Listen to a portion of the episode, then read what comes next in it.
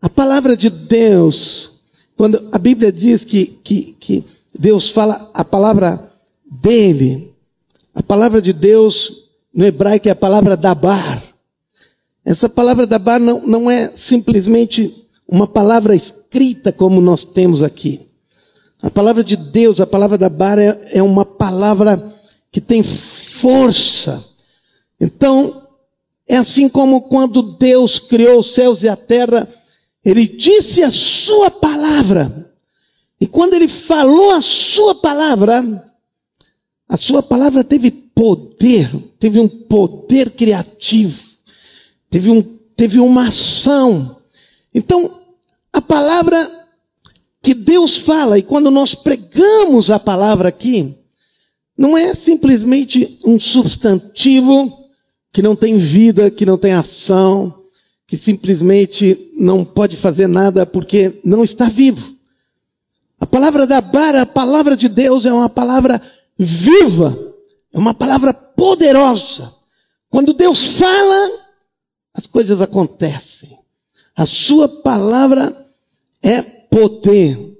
Então, quando nós pregamos a palavra, quando nós liberamos a palavra de Deus, quando nós lemos a palavra de Deus, não apenas estamos alimentando o conhecimento que nós temos, mas sim a palavra de Deus, quando ela chega até nós, veio a palavra, salmista diz, a palavra veio e eles foram sarados, e eles foram curados. Ou seja, a palavra é ativa, a palavra produz.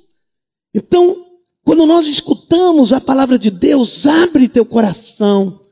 Não apenas esteja presente, não apenas esteja escutando essa mensagem, no sentido de que eu vou ter mais um conhecimento, mas entenda que enquanto a palavra de Deus está sendo liberada, Deus está agindo, a liberação, há milagres acontecendo, pessoas estão sendo livres, libertas, pessoas estão crescendo, há uma mudança. Eu amo a palavra de Deus, porque a palavra de Deus é viva e eficaz, a Bíblia diz, não é morta, ela é poderosa, ela está viva. Então, quando estamos pregando a palavra de Deus aqui, ela está viva, ela está agindo. A palavra da bar, a palavra do milagre, está agindo aqui no nosso meio. Eu sei que Deus, Ele nos criou homens, mulheres, e Ele quer que nós sejamos e tenhamos o caráter de Deus. E façamos aquilo que Deus quer, aquilo que Deus ama, aquilo que Deus deseja. E nós precisamos entender para que nós sejamos como Deus, sejamos a sua imagem. As pessoas precisam olhar para nós, ver em nós, perceber em nós. E quando olham para nós, veem em nós, como a Bíblia diz, eles veem o caráter de Deus na nossa vida. Muitas vezes nós não entendemos os conceitos de Deus. E não entendemos os conceitos de Deus, vivemos baseado nos nossos próprios pensamentos.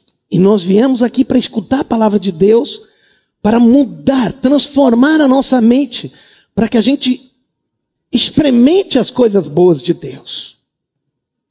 Hoje eu quero ministrar sobre o que é que Deus ama o que é que Deus mais ama? O que a palavra de Deus nos fala sobre qual é o grande amor, a paixão? Qual é que é a coisa pela qual Deus é apaixonado?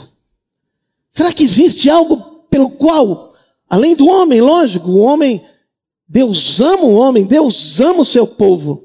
Mas será que existe uma característica especial Será que existe uma, uma coisa especial que Deus ama, que Ele é apaixonado?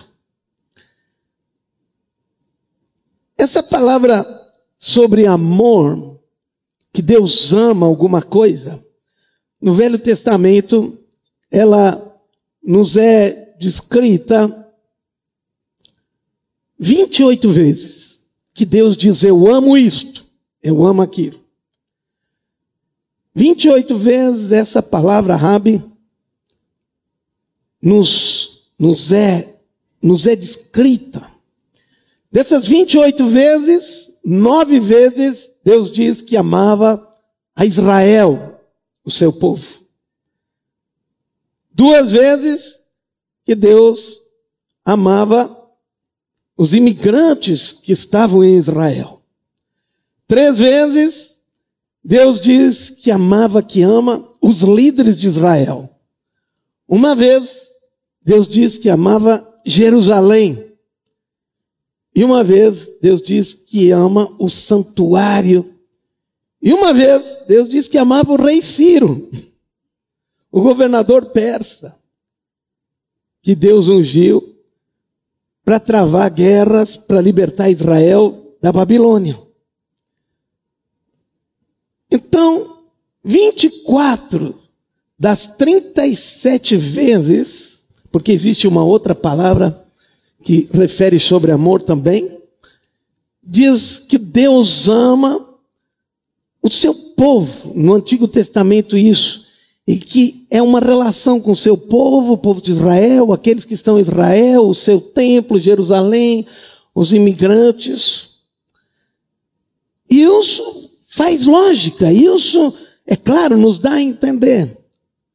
Mas em outras oito ocasiões, Deus nos diz que ama algo muito diferente e que nos revelam um tema surpreendente, que nos revelam algo completamente diferente daquilo que se eu fizesse uma enquete com todos que estão aqui, com todos os que estão nos escutando, provavelmente não sei se alguém acertaria e se acertaria, acertaria porque já leu e tem gravado isso na sua mente.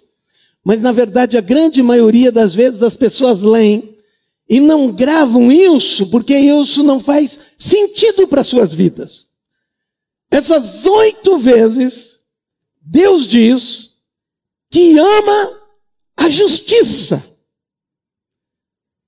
De todas as características que nós poderíamos ter que nós poderíamos falar, de todas as coisas que nós poderíamos falar, Deus diz que Ele ama a justiça. Salmo 11, 7 diz assim: Porque o Senhor é justo e Ele ama a justiça. Salmo 33, 5 diz assim: Ele ama a justiça e a retidão. Salmo 37, 28 diz assim: Pois o Senhor ama a justiça e não desampara os seus santos. Salmo 45, 7 diz assim: Amas a justiça e odeias a iniquidade. Salmo 99, 4 diz assim: És rei poderoso que ama a justiça. Executas o juízo e a justiça em Jacó. Salmo 146, 8. O Senhor ama os justos Provérbios 15, 9. Mas este, o Senhor, ama o que segue a justiça. Isaías 61, 8. Porque eu, o Senhor, amo a justiça. Uau! Ou seja, não é apenas uma vez que Deus fala na Bíblia que ele ama a justiça. Ele fala uma vez só que ama Jerusalém. Mas fala ao menos nove vezes que ama a justiça e a retidão. Muitas vezes essas duas palavras vêm juntos e e agora nós muitas vezes não conseguimos entender por quê?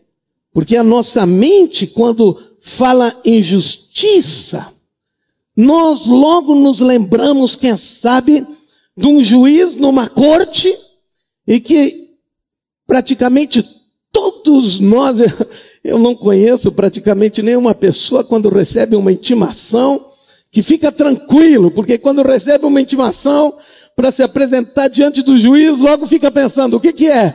O, o que vai acontecer comigo? Será que alguém, eu fiz alguma coisa contra alguém, eu vou ter que pagar alguma coisa? Vou entrar em juízo? Será que alguma coisa, alguém me processou? O que foi que aconteceu? E então, quando nós falamos de justiça, logo vem algo negativo dentro de nós. Logo vem algo mal dentro do nosso coração, porque nós não compreendemos bem o conceito de justiça da Bíblia, dos Hebreus. Nós temos um conceito de justiça dentro da nossa sociedade, mas na sociedade hebraica, o conceito de justiça era completamente outro. Para vocês terem uma ideia, nós temos esse conceito de justiça é um conceito que vem de Deus. Na verdade, o próprio caráter de Deus é justiça. Ele diz em Jeremias 9, 24, diz assim, mas aquele que se gloriar, glorie-se nisso, em me conhecer e saber que eu sou o Senhor, e faço misericórdia, juízo e justiça na terra. Vejam, Deus, Ele liga misericórdia, com juízo, que essa é a palavra retidão, e justiça. Parece que as coisas são opostas entre si, porque quando a gente fala em justiça, logo nos vem o pensamento de um juiz que está condenando alguém. Essa é que vem na mente, ou seja, alguém que está ali para nos condenar para alguma coisa. E por isso que quando a gente olha o conceito de justiça, logo vem em nossa mente, parece um Deus carrasco. E por isso, nos parece, porque no Velho Testamento fala de tanto da justiça de Deus e tanto que Deus ama a justiça, que a gente diz assim, e muitas pessoas pensam assim: Deus mudou de personalidade do Antigo Testamento para o Novo Testamento. Porque no Antigo Testamento Deus era juiz e estabelecia justiça, e no Novo Testamento, Deus é graça e nos abençoa e nos perdoa. E nós muitas vezes, em função da não compreensão do que é o conceitos de Deus, nesses itens nós não compreendemos bem a palavra de Deus. E nós logo pensamos que justiça envolve leis, envolve tribunal, envolve e, e retidão, envolve regras. Outro dia eu pedi para alguém muito importante e alguém que, que, que conhece muito a palavra de Deus, um mestre, doutor, e eu pedi para ele o que significa retidão na Bíblia. Porque retidão é uma palavra muito difícil de ser traduzida. E logo quando vem em nossa mente o conceito de retidão, parece que vem aquele conceito de que eu preciso cuidar de cada coisa que eu faço, e, e, e parece que é uma coisa que não é muito boa, uma coisa enfadonha, uma coisa que não tem graça. Eu pessoalmente, quando eu me converti 40 anos atrás, era essa a minha ideia. Eu vou ter que pagar um preço aqui nessa terra por servir a Deus, não posso esperar grandes coisas, não posso esperar que a vida seja muito alegre, porque o conceito de retidão e o conceito que tinha na minha mente era o conceito de que isso era uma coisa muito enfadonha, uma coisa muito sem graça, uma coisa muito sem alegria, era uma coisa sem prazer nenhum de fazer. Mas Hoje eu quero trazer aqui uma boa nova. Se o diabo conseguiu perverter o conceito nosso de justiça e de retidão, eu quero trazer aqui uma boa notícia.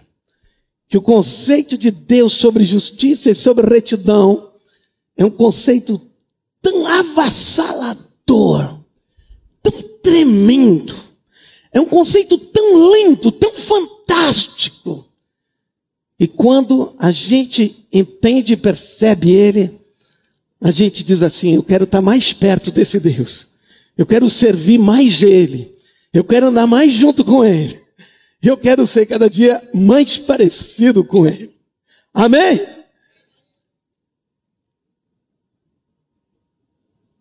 Então, a justiça no pensamento de Deus, sim, também tem a ver com leis, com regras e coisas assim para serem seguidas, mas fundamentalmente o conceito de justiça hebraico se concentra em como a vida deve ser, como a vida de fato teria que ser. Na verdade, a palavra, quando nós falamos como a vida devia de ser, isso nos remete lá ao jardim do Éden, quando Deus criou o homem. Quando Deus fez o homem. Então o homem estava vivendo na sua plenitude. Quando o homem pecou, ele perdeu alguns conceitos, muitos conceitos e muitas qualidades da sua vida. Na Bíblia, o conceito de como a vida tinha que ser, tem que ser, é o conceito de shalom. Shalom é o conceito de como precisa ser a vida. E a palavra shalom vem da palavra shalom, que significa completo, que significa integral, que significa estar sólido, que significa estar integral, íntegro. E então, quando nós estamos falando em justiça, preste atenção. Nós estamos falando em voltar e levar ao shalom, a integralidade, a plenitude, a tudo aquilo que Deus deseja para nós. O conceito de justiça para Deus não é um conceito simplesmente de julgar, de, de, de condenar alguém.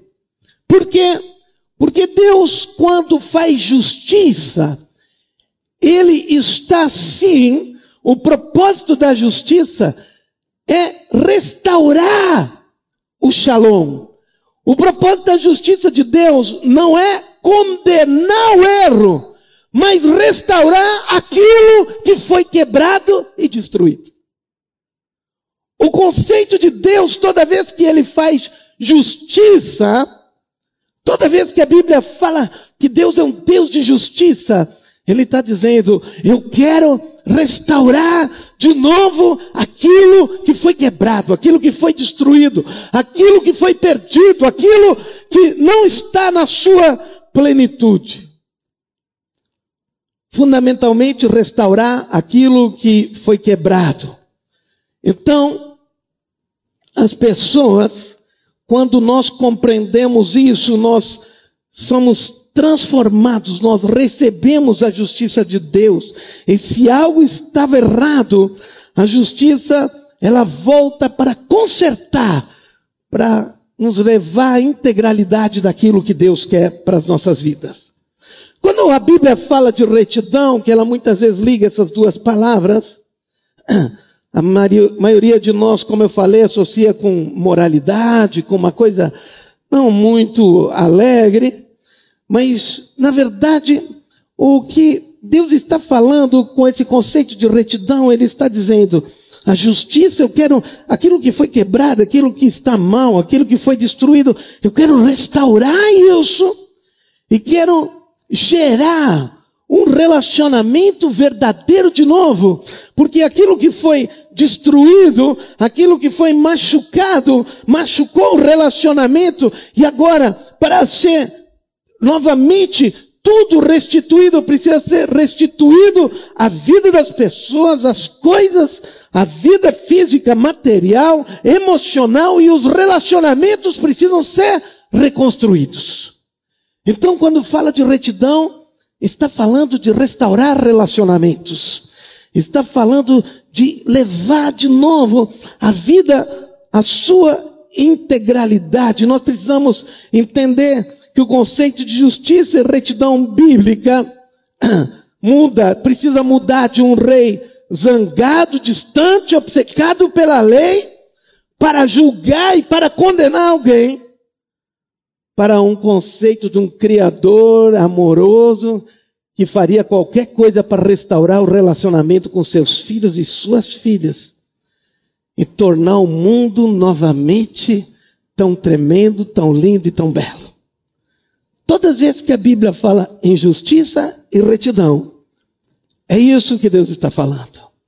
Quando a Bíblia diz que Deus virá em juízo, muitas vezes nós pensamos, uau, Deus está irado, está, ah, está destruindo, está com o conceito de, de causar julgamento e condenando, mas vejam em Deuteronômio 32, 4 diz assim: Eis a rocha, suas obras são perfeitas, porque todos os seus caminhos são juízo ou justiça. Deus é fidelidade e não há nele injustiça. É justo e é reto. Vejam, a Bíblia diz que todos os seus caminhos são juízo. Vejam, se nós entendermos errado, nós olhamos a Deus como aquele carrasco que está pronto para condenar alguém que fez algo errado. Mas quando nós consertamos o nosso conceito de justiça e de juízo, aqui diz: todos os seus caminhos são juízo, ou todos os seus caminhos são justiça. O que ele está dizendo? Todas as coisas que ele faz é para restaurar a ordem de novo. Tudo que ele faz é para restaurar o shalom. Tudo que ele faz era para restaurar o bem-estar. Tudo que ele faz é para restaurar a saúde. Tudo que ele faz é para restaurar o bem, a segurança. É isso que está escrito quando diz, porque todos os seus caminhos são juízo. Ele diz, tudo o que ele faz, todos os caminhos dele levam para isso. Uau! Ou seja, quando nós entramos nos conceitos de Deus, nós começamos a entender de que Ele quer levar, porque Ele sempre olha pelo lado positivo e não pelo lado negativo. Infelizmente, a justiça das nações, os códigos penais das nações, estão mais preocupados em condenar. Não está escrito num código penal. O Brasil não tem nenhuma, preste atenção, o Brasil não tem nenhuma lei no Código Penal de restituição. Ou seja, nós, se alguém é roubado, essa pessoa não tem o direito de ser restituído daquilo que é roubado, de ser restaurado daquilo que alguém tirou dele. Mas a única visão da justiça é condenar aquele que roubou. Estão me entendendo? É condenar aquele que roubou. E por isso nós temos a visão de justiça como a visão de condenação. Mas em Israel, se alguém era roubado, o conceito fundamental de justiça não era condenar aquele que roubou, mas sim de restituir aquele que foi roubado. Então, aquele que roubou precisava restituir para aquele que foi roubado duas, quatro, cinco vezes mais. Por quê? Porque a mentalidade de Deus não é condenar o erro, mas restaurar aquilo que foi roubado. Então, como a mentalidade de Deus é diferente quando ele fala todos os seus caminhos são justiça, são juízo, ele está dizendo tudo aquilo que tu perdeu, tudo aquilo que foi roubado, tudo aquilo que, que foi destituído, tudo aquilo que tu foi injustiçado, Deus está dizendo: todos os caminhos de Deus te levam a ser restituído de tudo aquilo que foi perdido, roubado, destruído, tudo aquilo que tu deixou pelo meio do caminho. Quando diz todos os seus caminhos são justiça, é isso que ele está dizendo para ti. É esse o pensamento de Deus. É isso que Deus está falando na sua palavra. Essa palavra, para vocês terem uma ideia, a palavra justiça, mispa, ela aparece 425 vezes lá no Antigo Testamento, em 31 dos 39 livros. Para vocês terem uma ideia, A palavra inferno ou Sheol aparece 31 vezes e a palavra anjo 103. Mas a palavra justiça 425 vezes. Ou seja, escute, olhe para mim. Nunca mais esqueçam o que eu vou falar agora. Deus é apaixonado por justiça. Deus é apaixonado por justiça. Quando vocês lerem os Salmos, a partir de agora, vocês leram os Salmos provavelmente, mas se lembram muito pouco sobre alguma vez que leram sobre a palavra justiça. Mas agora, quando vocês lerem os Salmos de novo, vocês começarão a ler os Salmos e vão ver que quase que todos os Salmos estão voltados para o conceito de justiça, o conceito de restituição, o conceito de libertação, o conceito de livramento, o conceito de que Deus quer dar, Deus quer colocar, Deus quer tornar o shalom real na tua vida. O shalom não é simplesmente paz, o shalom é fazer o homem que o homem esteja pleno, tenha vida em abundância. Isso é o conceito de justiça de Deus. E Jesus se tornou justiça lá na cruz em nosso lugar. Para quê? Para que nós possamos ter o privilégio de experimentar a justiça de Deus em nossa vida.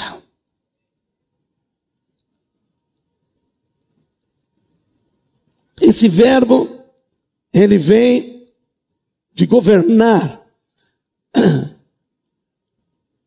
Mas ele também muitas vezes é traduzido essa palavra, governar, de julgar, justiça, chapat, é muitas vezes traduzido como prosperidade que um rei traz por uma nação.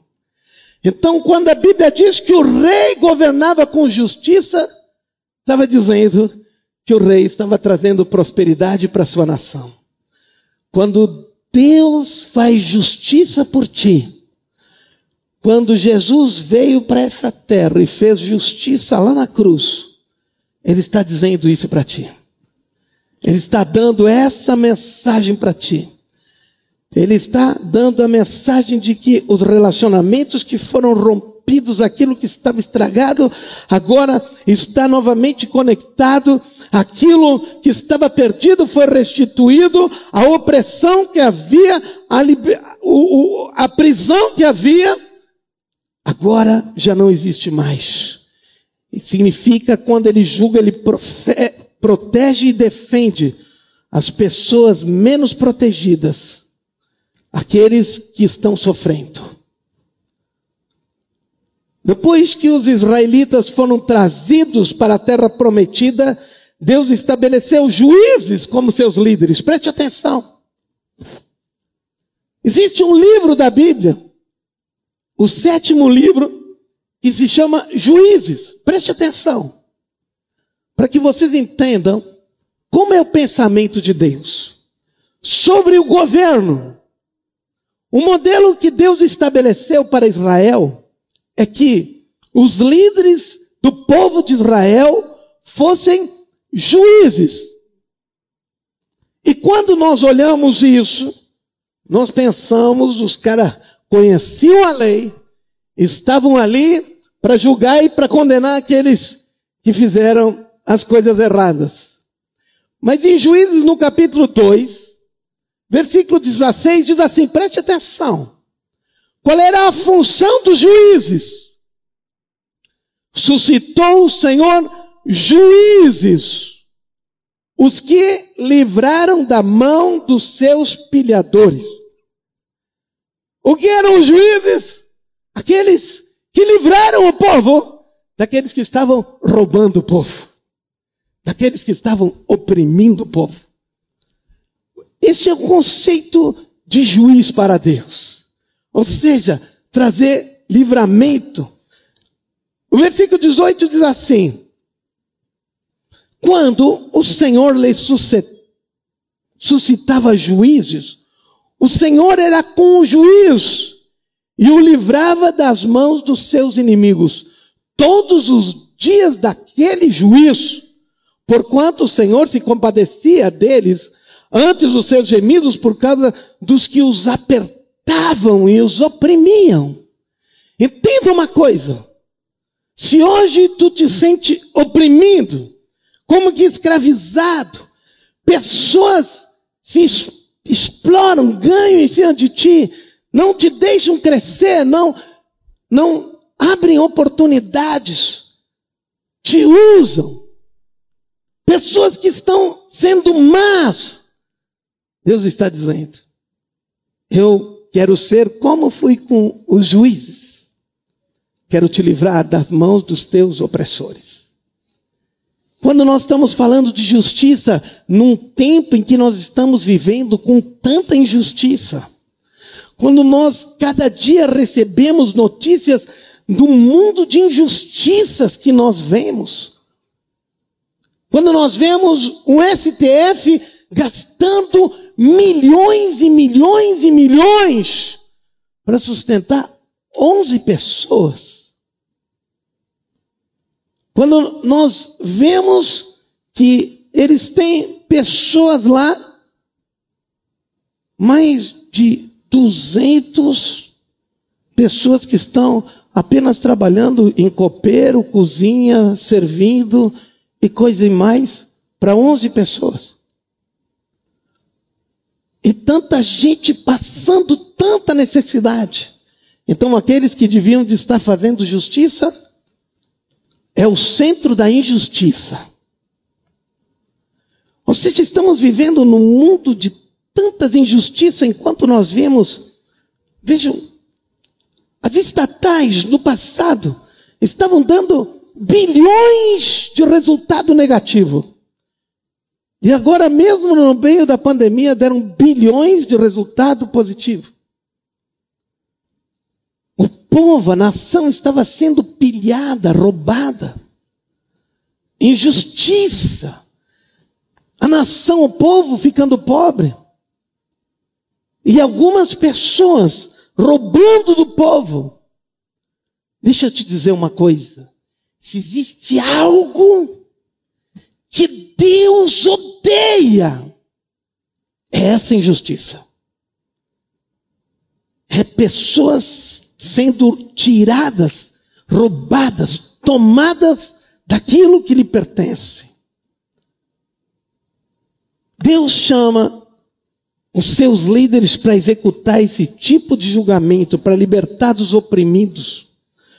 A Bíblia diz que o próprio Deus é descrito como um juiz, porque o Senhor é o nosso juiz. Agora preste atenção. Olhe uma vez, o salmista, escrevendo um salmo, com alegria, preste atenção.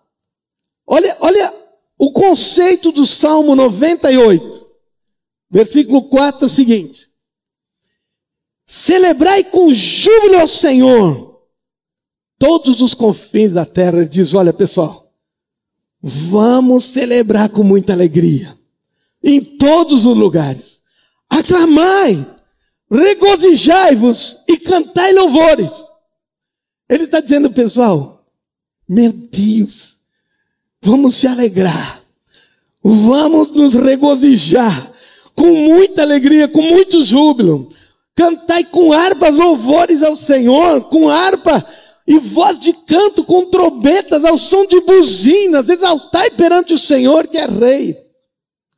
Ruge o mar e a sua plenitude, o mundo e os que nele habitam, os rios batam palmas e juntos cantem júbilo os montes na presença do Senhor. Agora preste atenção.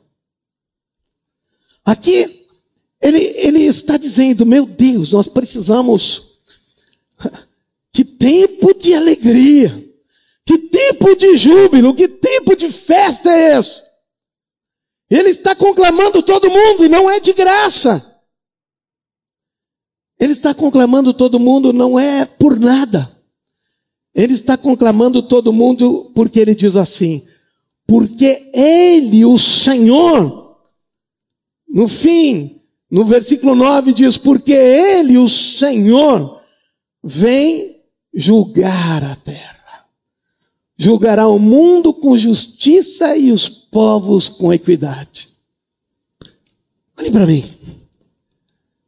Se hoje nós olharmos esse salmo com a visão de justiça que nós temos, com a visão de justiça do juiz que está ali com a ideia de condenar aqueles que fizeram algo errado, nós ficamos olhando e diz: Meu Deus, parece que existe uma contradição tremenda isso.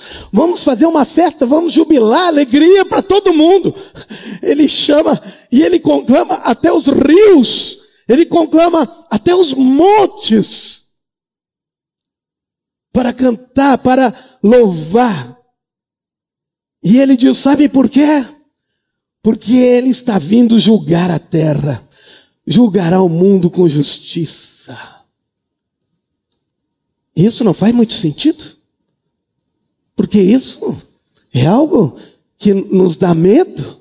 Quando nós falamos de juízo, quando nós falamos de estabelecer justiça, está falando. Não! Quando está falando que Deus ama a justiça, quando está falando que Deus virá para fazer justiça, está dizendo Deus vai restaurar. Deus vai fazer com que aquele que foi injustiçado, aquele que foi pisado, aquele que foi injuriado, aquele que foi humilhado, aquele que foi tirado o seu direito, aquele que foi roubado da sua liberdade. Deus está dizendo, Ele virá para restaurar tudo isso. Ele virá para trazer tudo de volta. Ele virá para completar tudo de novo, para trazer o shalom, para vir na tua vida, para curar a enfermidade que estava roubando a tua saúde, para te trazer prosperidade, te roubando do bem-estar, para trazer liberdade, roubando daquilo que tu poderia usufruir da vida. Entendam algo que os israelitas entendiam que se alguém Deus deu algo para ele e ele não aproveitasse daquilo que Deus deu para ele, Deus, Deus pediria contas para ele. O que ele está dizendo? Se Deus deu, ele deu shalom, deu liberdade para o homem. Deus deu vida, Deus deu vida e deu vida em abundância. E nós precisamos entender que a justiça e a retidão de Deus são, com certeza, são deleite e são prazer. Diga assim: a justiça de Deus, o juízo de Deus é visto com prazer, com delícia. Estão me entendendo?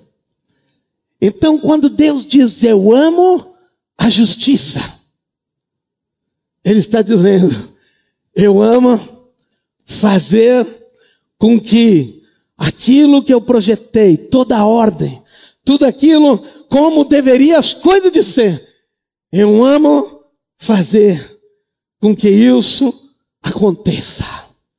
Quando Deus diz, eu amo aquele que é justo. Por exemplo, quando nós olhamos a primeira vez na Bíblia, quando um homem é chamado de justo, foi Noé. Noé foi visto como homem justo. E quando nós olhamos na nossa cabeça, justo significa um homem que fazia tudo certinho, estava andando segundo as leis, tudo de forma correta. Não, não, não, não é isso que Deus está dizendo aqui. Não era um homem justo porque ele fazia, ele se dedicava e ele queria que as coisas fossem como Deus fez elas, lindas, belas, tremendas, alegres, felizes, enquanto os outros estavam destruindo. Estão me entendendo? Quando nós estamos levando para as pessoas a restauração, a restituição, a paz, a alegria, a cura, a libertação.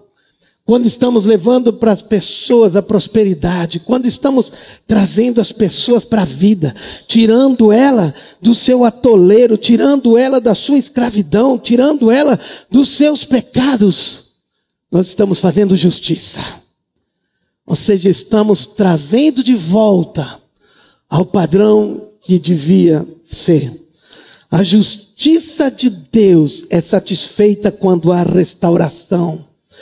Muitos sistemas de justiça humano concentram em punir o que está errado, enquanto a justiça de Deus se concentra em reconciliar e em curar. E eu quero dar um exemplo disto. Vejam, um exemplo desse conceito na Bíblia. Nós poderíamos falar de muitas coisas. Poderíamos falar de Abraão, que a Bíblia diz que foi um homem justo. Nós poderíamos falar de, de Jó, que a Bíblia diz que Jó era um homem justo. E ele foi restituído de tudo quando nós lemos no livro de Jó, no capítulo 29, no capítulo 31 de Jó, porque, na verdade, quando nós pensamos em Jó, nós sempre pensamos em, em sofrimento. Mas não. Jó é um livro que nos desvenda a justiça de Deus.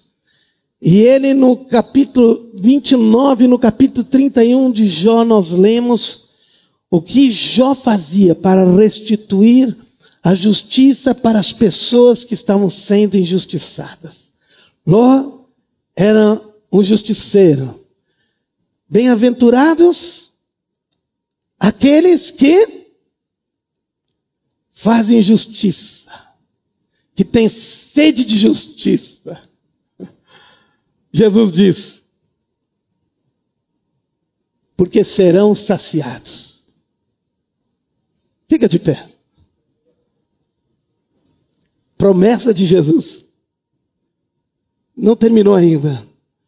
Mas eu quero que tu tome essa palavra para a tua vida. Bem-aventurado aqueles que têm sede de justiça se tu tem desejo pela justiça, tu tem desejo para que as coisas sejam, ou seja, não, não, não, não, não apenas viva numa situação etérea, mas viva fazendo justiça, trazendo para que as coisas não fiquem apenas falando e declarando isso, aquilo, mas tu aprenda e viva a justiça, ajude as pessoas a serem restauradas, saírem da sua dor, do seu sofrimento, da sua miséria. Eu tenho sede de justiça, eu tenho sede de ver o shalom de Deus na vida das pessoas e na minha vida também. Se tu tens sede dessa justiça, de ver aquilo que foi destruído pelo diabo, se tu tem sede de ver aquilo que foi acabado pelo diabo, foi destruído, foi aniquilado, foi roubado. Se tu tem sede de dizer, vamos acabar com isso, com essa miséria, com essa dor, com esse sofrimento, com essa enfermidade, com essas dores, com tudo isso, Deus, eu não consigo mais viver vendo isso. Eu tenho sede de ver as tuas promessas se cumprirem. Eu tenho sede de ver a justiça que foi conquistada por Jesus. Eu tenho sede de ver Satanás sendo esmagado debaixo dos nossos pés e as pessoas livres para viver a sua abundância. Jesus fez uma promessa para ti, querido. Eu tenho sede de ver a minha liberdade não viver mais preso, quem sabe preso a uma a um vício, preso a uma escravidão, preso a uma enfermidade, preso a uma circunstância, preso à miséria, preso a uma mentalidade de inferioridade. Eu quero a justiça de Deus, e a justiça de Deus significa restaurar aquilo que foi destituído da ordem original de Deus. Deus, ergue tuas mãos. Deus, nós temos sede de ver essa justiça. Deus, nós temos sede, Senhor Deus, de ver aquilo que tu projetou, aquilo que tu prometeu. Senhor, o modelo original. Nós temos sede de ver isso se tornando realidade. E a tua palavra nos promete, se nós temos sede de justiça, se nós desejamos ardentemente, Senhor Deus, e não conseguimos mais permanecer vendo a justiça, a injustiça solta nessa terra. Pessoas sofrendo na desgraça, na miséria, na enfermidade, na rejeição, nos sentimentos. Senhor Deus amado, completamente aniquiladas no seu interior com uma saúde mental destruída nessa época de pandemia. Nós agora dizemos que se faça justiça na vida dessas pessoas, que o shalom venha nos seus corações. Essa palavra, fazer justiça, sempre está acompanhada com verbos, justiça, com verbos como fazer, como executar, como manter. Então, Senhor, faz justiça. Em nome de Jesus. Eu quero ver, Senhor Deus, tu com a tua mão forte. E assim como o salmista diz: regozijem-se todos, porque o Senhor veio fazer justiça. O Senhor vem fazer justiça aos seus filhos. O Senhor vem fazer justiça em toda a terra. Muito obrigado, Deus. Em nome de Jesus. Pode sentar, querido. Eu quero usar um exemplo agora. Para que nós entendamos quanto o coração de Deus é apaixonado por justiça. Em 1 Reis, no capítulo 3, nos mostra bem no início do reinado de Salomão, ele estava em Gibeão, havia ido para lá sacrificar, lá era o lugar do antigo tabernáculo. Então, em Gibeão, no versículo 5 do capítulo 3 de 1 Reis, diz assim: Em Gibeão apareceu o Senhor a Salomão de noite em sonhos. Ele estava iniciando o reinado dele, e disse-lhe Deus: Pede-me o que queres, que eu te dê. Ele estava sonhando, Salomão, e Deus apareceu para ele no sonho. Respondeu Salomão: De grande benevolência usaste para com o meu servo Davi, meu pai, porque ele andou contigo em fidelidade, em injustiça e em retidão. Como Davi andou diante de Deus? Em justiça e em retidão. De coração, ou seja, lá dentro ele queria isso. Perante tua face, manifestaste-lhe essa grande benevolência. Ele deste um filho que se assentasse no seu trono, como hoje se vê. Agora preste atenção, ele está dizendo: Deus, tu foi presente junto com meu pai, porque meu pai era um homem fiel, era um homem justo e reto. Agora, pois, ó Senhor, meu Deus, tu fizeste reinar o teu servo em lugar de Davi, meu pai. Não passo de uma criança e não sei como conduzir-me. Teu servo está no meio do teu povo que elegeste, povo grande, tão numeroso que não se pode contar.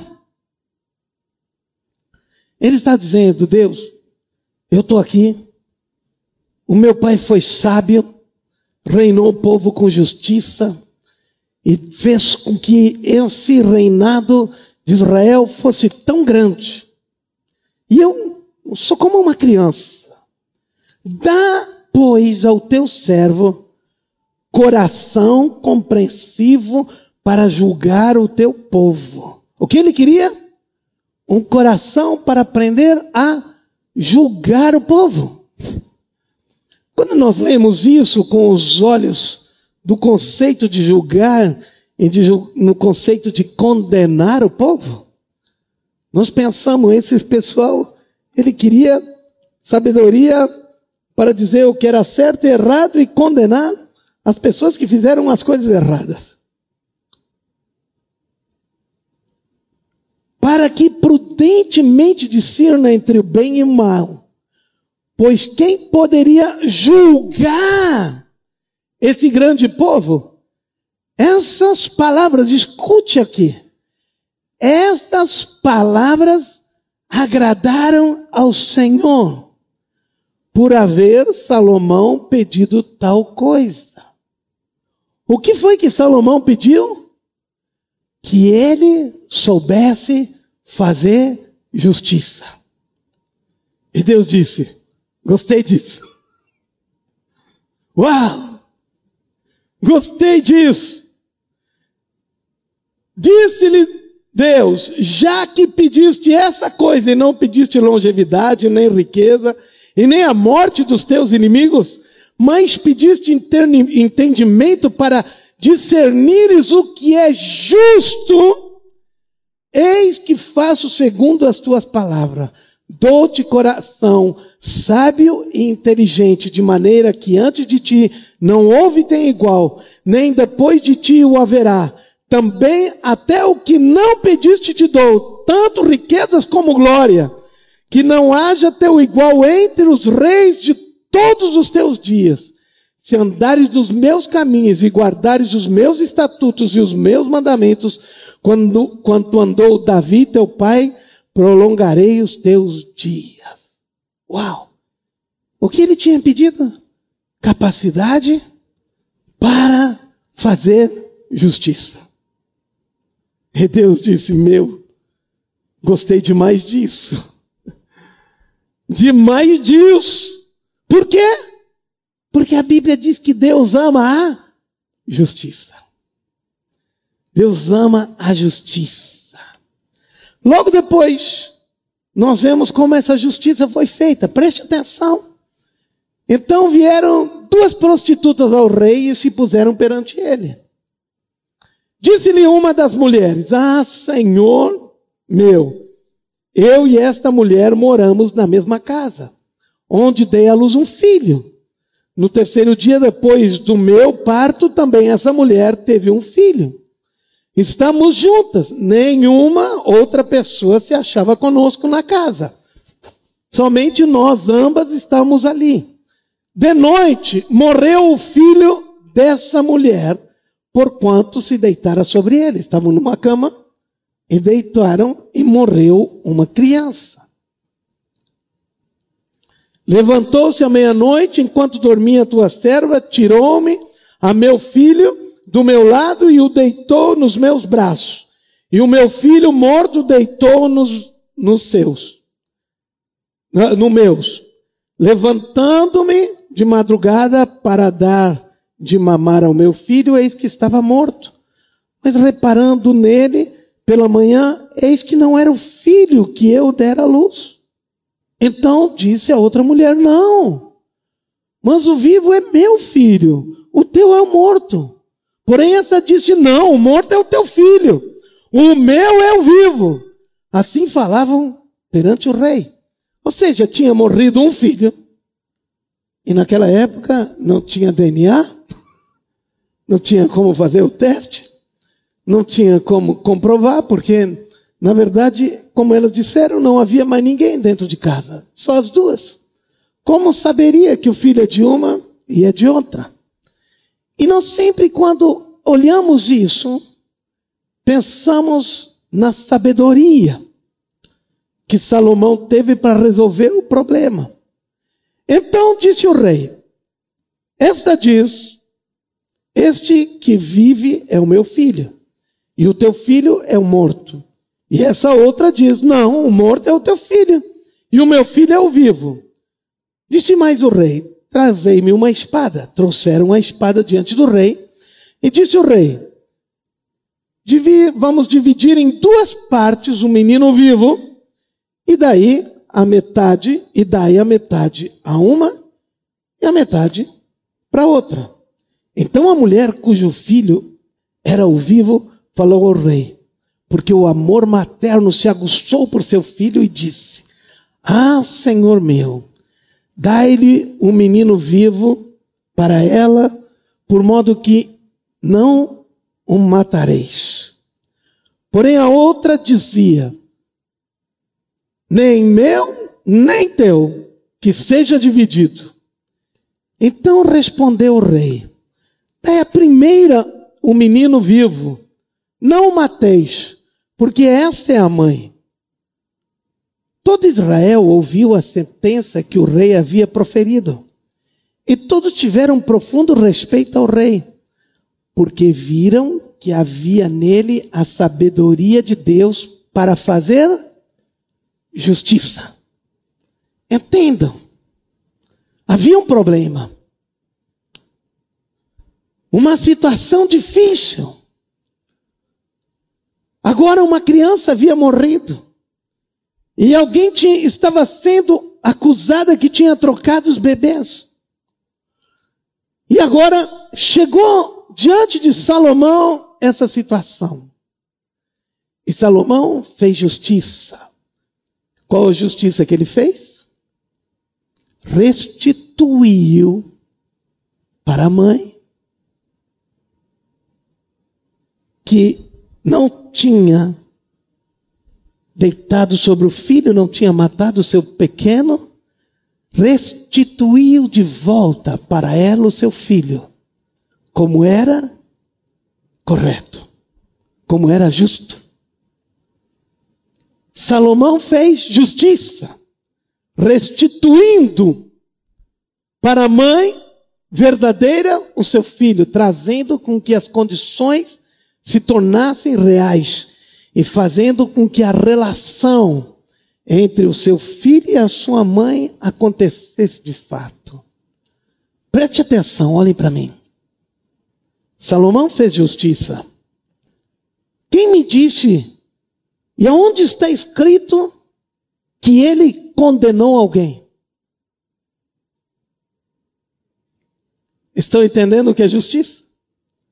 Justiça é fazer com que o justo, o certo, o pleno, o correto, aquilo que foi executado para ser, aconteça. Salomão não condenou a outra. A Bíblia não fala nada sobre isso. A visão de Deus para a justiça é restabelecer a ordem. Diga, justiça para Deus era, é restabelecer a ordem de Deus. Então, nós precisamos entender quando justiça e retidão estão andando junto, a restauração é feita e relacionamentos são restaurados, as coisas certas começam a acontecer. No Salmo 97, 2 diz: Nuvens e escuridão rodeiam, justiça e juízo, justiça e retidão são a base do seu trono. Preste atenção, olha aqui. Deus tem um trono e ali está a sua autoridade. Olhem para mim. A base do seu trono é justiça e retidão. Salmo 89, 14. Justiça e retidão, ou justiça e direito, são o fundamento do teu trono. Uau! Deus está sentado sobre a justiça. Meu Deus do céu. A coisa que mais está no coração de Deus é restabelecer as coisas à sua ordem. É fazer com que aquele que é injustiçado, é fazer com que aquele que foi foi tomado as suas posses, fazer com que aquele que foi roubado, fazer com que aquele que foi oprimido, escravizado, aquele que foi limitado, aquele que foi humilhado, seja restituído. A sua posição e a sua ordem. A graça e a verdade se encontraram, e a justiça e o shalom se beijaram. Uau! A justiça de Deus está ligada com a graça e a sua misericórdia. Não existe justiça sem misericórdia e sem graça. Salmo 85 diz, versículo 10: A justiça e o shalom se beijaram. Essa é a forma de Deus fazer as coisas. Todo aquele que vai ao encontro dele, pode ter isso que Isaías no capítulo 30, versículo 18, na NVI, eu gosto dessa tradução, diz assim: preste atenção. Contudo, o Senhor espera um momento para ser bondoso com vocês. Ele ainda se levantará para mostrar-lhes compaixão. Está falando de bondade, de compaixão. Em outra tradução diz para ter misericórdia, para se compadecer. Preste atenção. Ele diz: o Senhor, Ele está esperando, Ele quer ser bondoso, Ele está esperando o um momento para isso acontecer. Pois o Senhor é Deus de justiça. Ou seja, Ele está esperando fazer a misericórdia. Ele está esperando ser bondoso, ser amoroso, fazer o bem, porque o Senhor é Deus de justiça. Isaías 30, 18. Como são felizes todos os que nele esperam.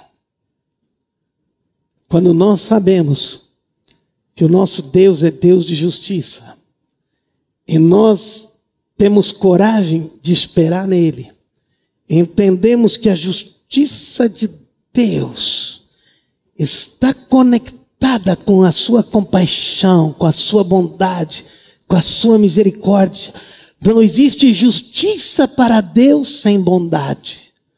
A justiça para Deus não está alicerçada sobre o ódio. A justiça para Deus não está alicerçada sobre o desejo de pagar uma dívida com o mal. A justiça de Deus está atrelada à sua bondade, à sua compaixão ao seu desejo de reestabelecer a ordem. Como são felizes os que nele esperam.